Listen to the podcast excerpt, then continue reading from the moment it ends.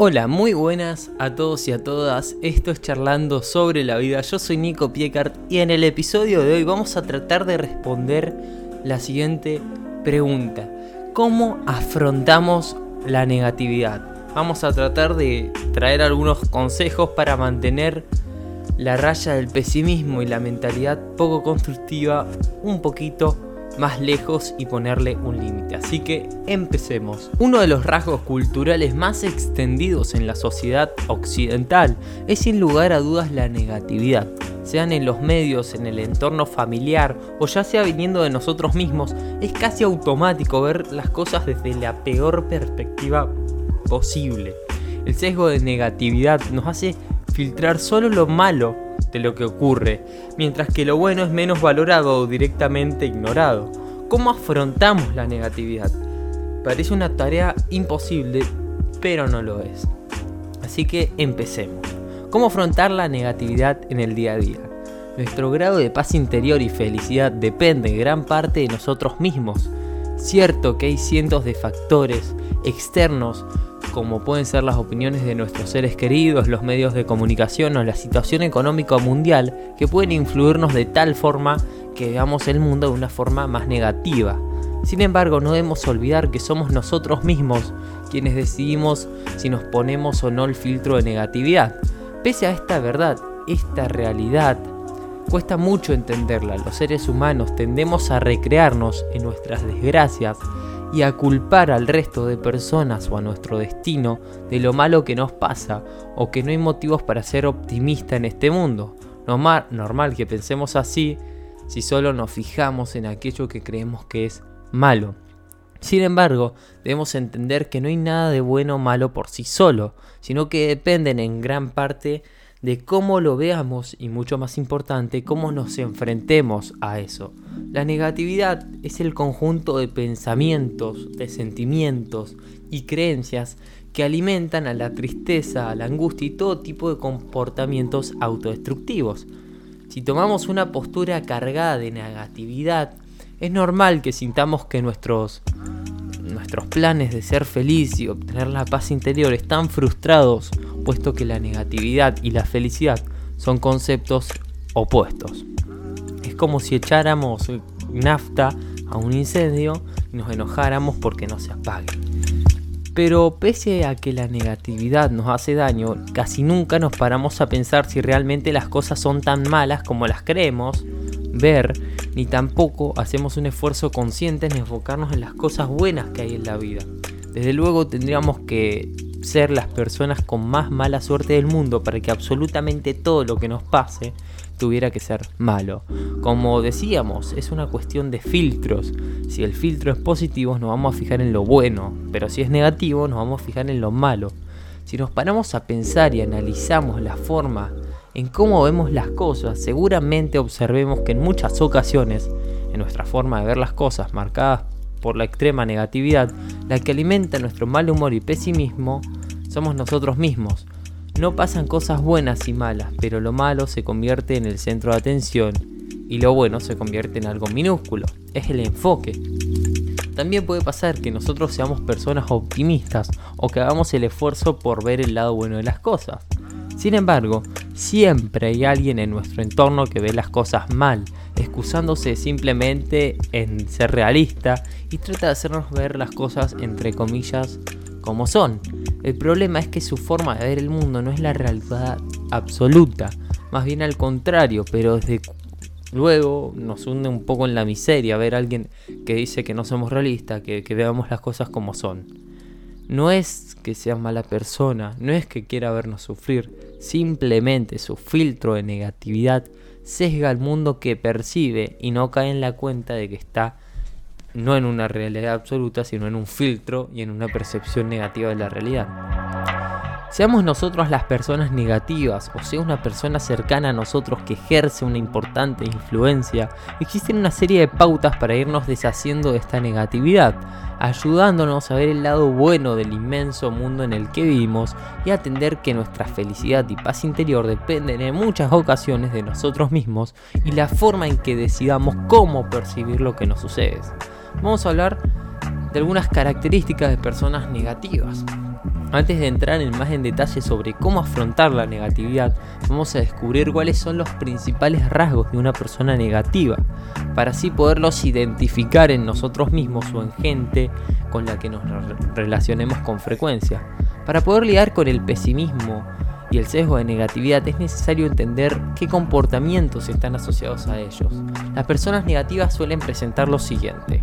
Excesos de comparación con los demás, se fijan siempre en aquello que los demás tienen y ellas no, son personas hostiles, tienen poca capacidad de adaptación, exceso de dramatización, quejas constantes, es el tema principal de sus conversaciones, las quejas. Se rinden ante cualquier problema o infortunio, por pequeño que sean, toman decisiones poco realistas, tienen un pensamiento catastrofista y conviven con la negatividad.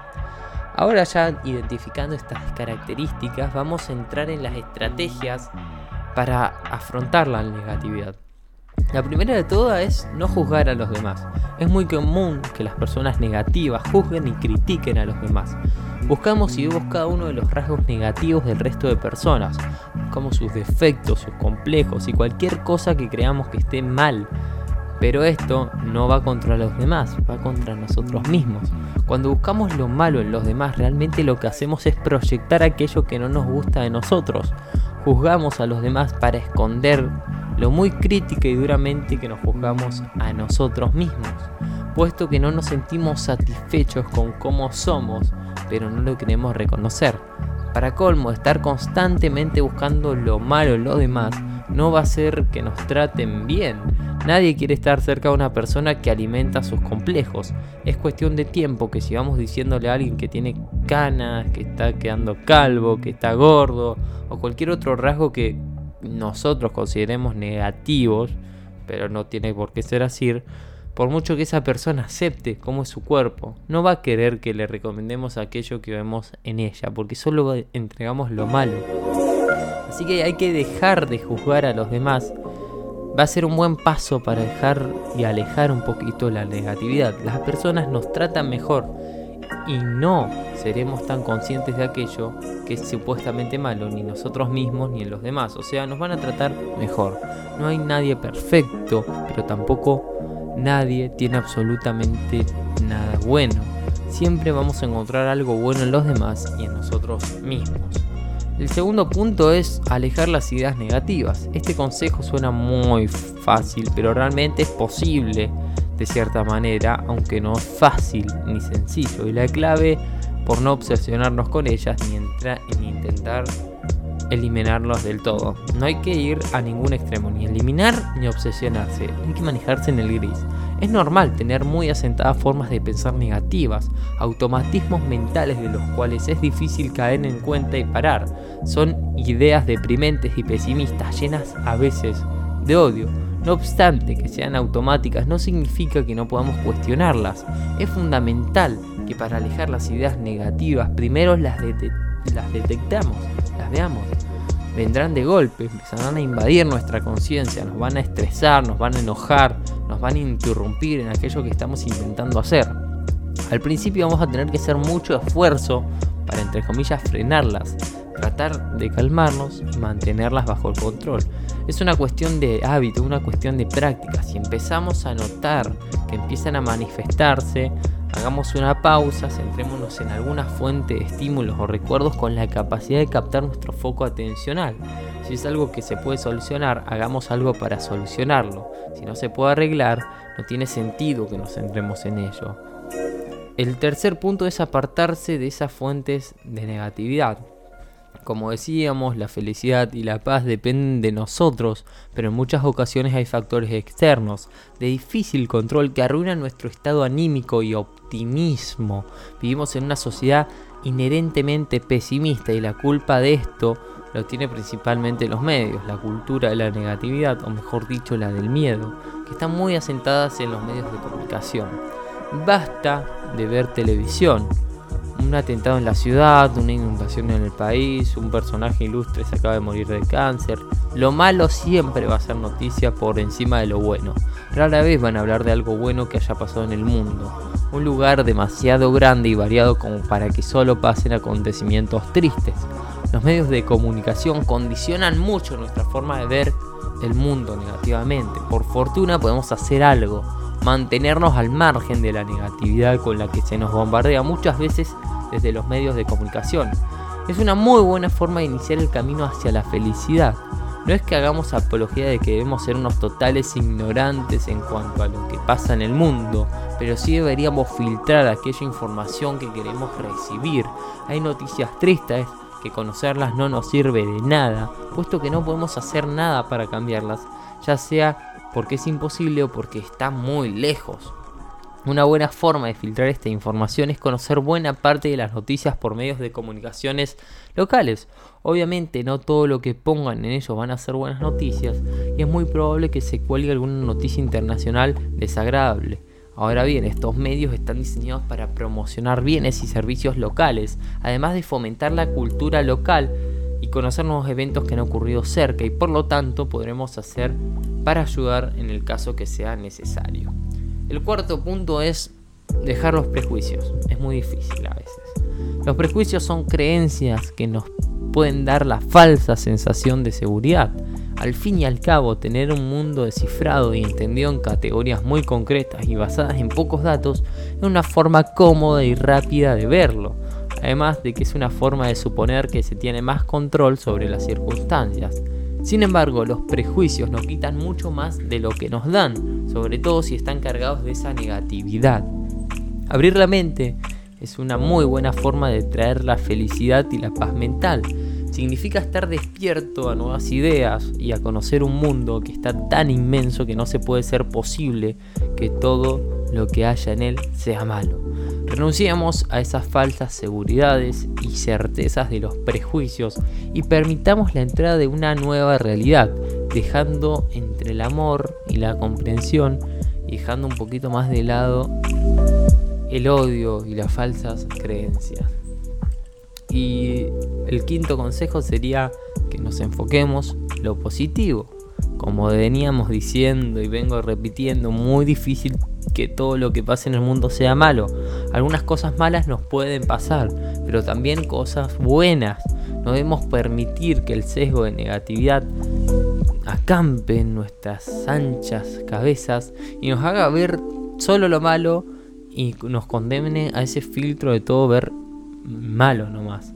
Enfocarse en lo positivo no significa dejar de ser realista o quitarle importancia a las cosas malas que en su justa medida deben ser tomadas en seria consideración. Significa dejar de ver el mundo como un lugar terrible, oscuro y gris.